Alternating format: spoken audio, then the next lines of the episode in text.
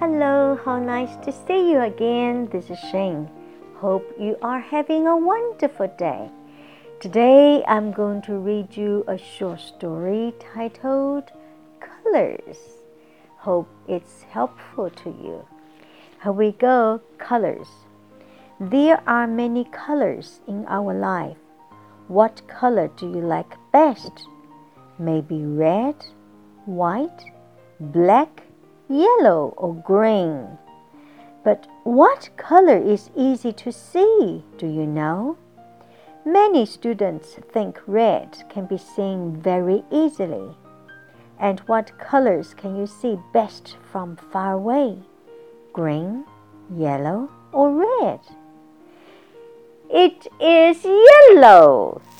Wear a yellow coat and hat when you walk in the forest because people can find you easily.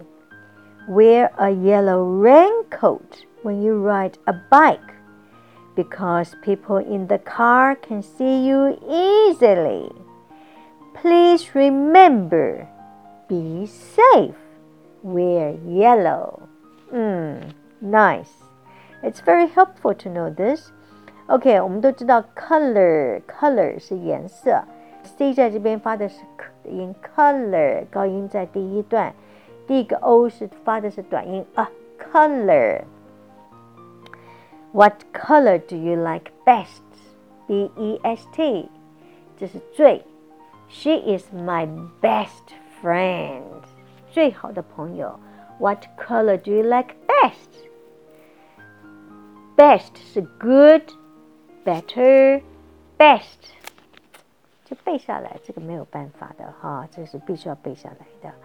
下面呢，red、white、black、yellow or green，这个五个颜色呢，我们必须要会，because it's very common. We can use it all the time, so we need to remember this color. Um, yellow. Yellow is the color that can be seen the easiest. Whether it's in the forest, forest, forest 是树林 forest。Raincoat，我们都知道 rain 是下雨的意思，coat 是大衣。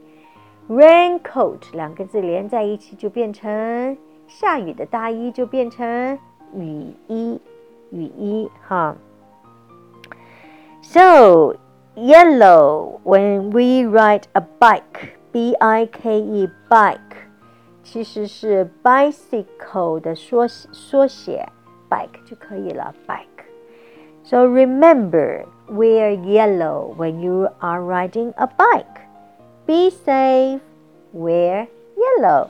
Safe 这个字呢，它是平安，be safe， 平安的意思。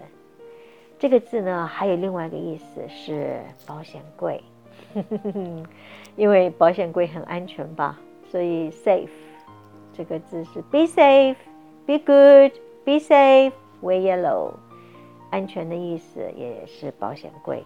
OK。I hope this little story is helpful to you, and I look forward to seeing you tomorrow. Remember, practice makes perfect. Ciao.